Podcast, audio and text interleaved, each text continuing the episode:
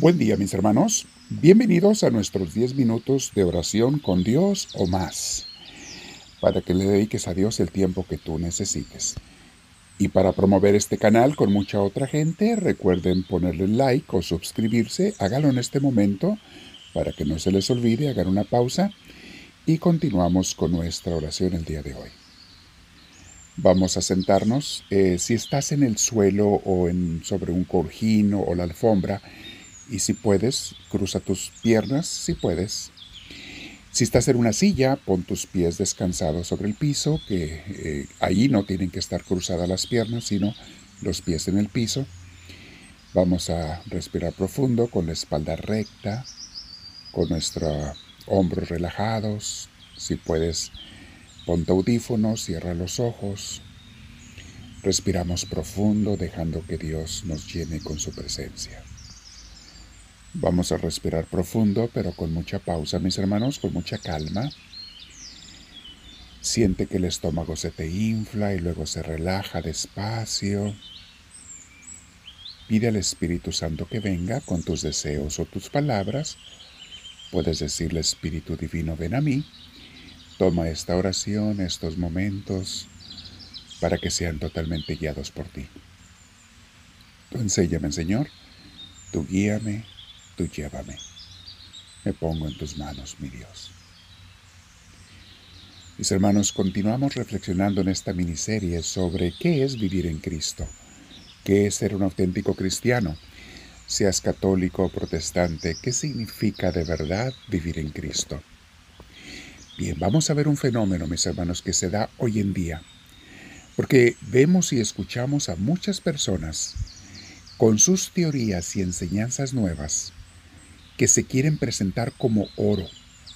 Los encontramos en el Internet. De hecho, el tema de hoy se llama las enseñanzas falsas del Internet y la sociedad. Los encontramos estas personas gritándonos de todas formas y en todo momento, con palabras, con videos, con escritos, en, en, el Internet, en las redes sociales, en los espectáculos. Algunos son artistas, cantantes. Los encontramos en la política, en algunas universidades, maestros de universidades y en la sociedad en general.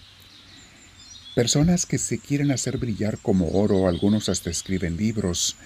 Y recuerden que, como dice el viejo adagio, no todo lo que brilla es oro. Todos estos exponentes nos dicen, yo tengo la verdad, escúchenme a mí, he encontrado una teoría nueva, Ahora las cosas se hacen diferentes. Hay que modernizarnos. Los valores antiguos que tienen miles de años, hay que cambiarlos. Están anticuados. O peor aún, algunos dicen, ya no hay valores. Ya no hay. Ahora cada quien es libre de inventarse los suyos propios. Imagínense el caos y la catástrofe a lo que esto nos llevaría, donde unos dicen, yo pienso que lo mejor es ayudar a las personas, ese es el valor primordial. Y otros dicen, no, yo pienso que lo mejor es robar a las personas, sacarles todo el dinero posible, ese es el valor primordial. Y otros dicen, yo pienso que lo mejor es ignorar a todo mundo. Y otros, imagínense el caos, mis hermanos.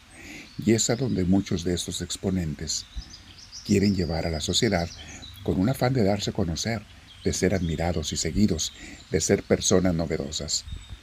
Abundan estas personas en TikTok, en YouTube, en Facebook, en que ahora se va a llamar diferente, se llama diferente, en todas las redes sociales, Instagram, Snapchat, donde quieran, cualquier red social que va saliendo nueva. Ahí hay personas así. Y ante estas propuestas que son tantas, ante tantas invitaciones, alguna gente se puede preguntar, y entre todos ellos, ¿quién tiene la razón?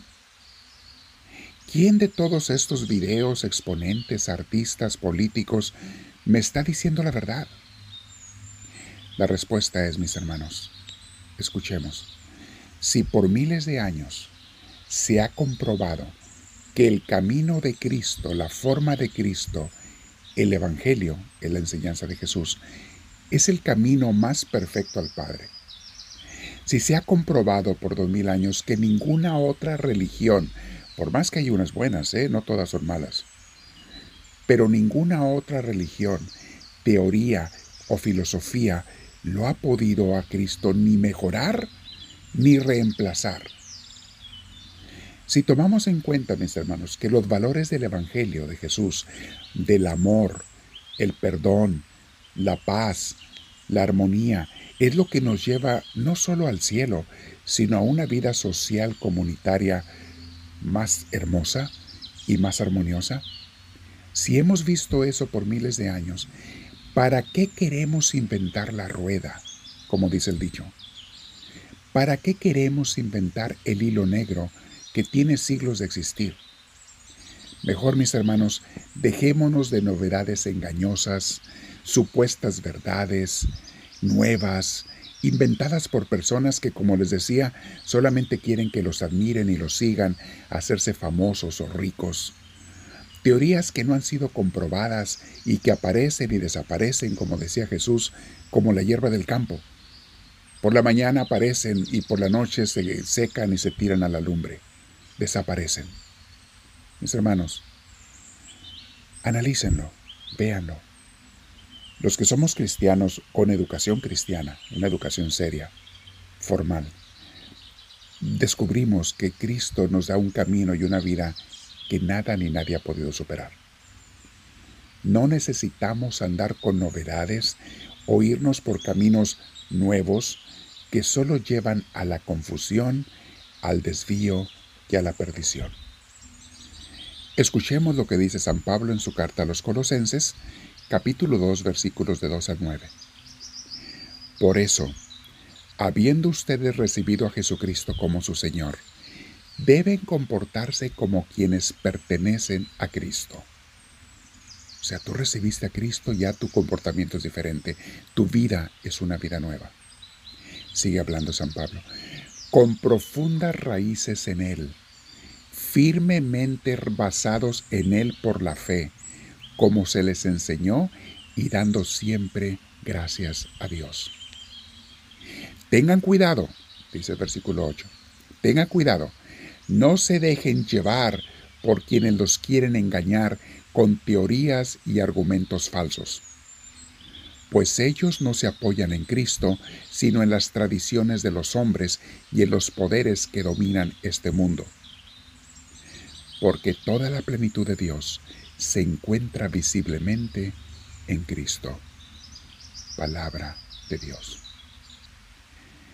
Mis hermanos, fuimos advertidos contra lo que está pasando hoy, hace dos mil años, por San Pablo.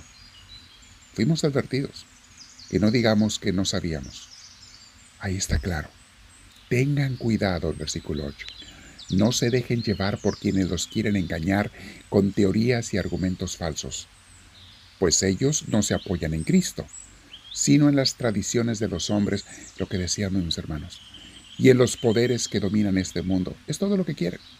Poder, fama, eh, riquezas, es lo que esa gente está buscando. ¿Para qué buscar otra cosa, mis hermanos? Vamos a meditar este día.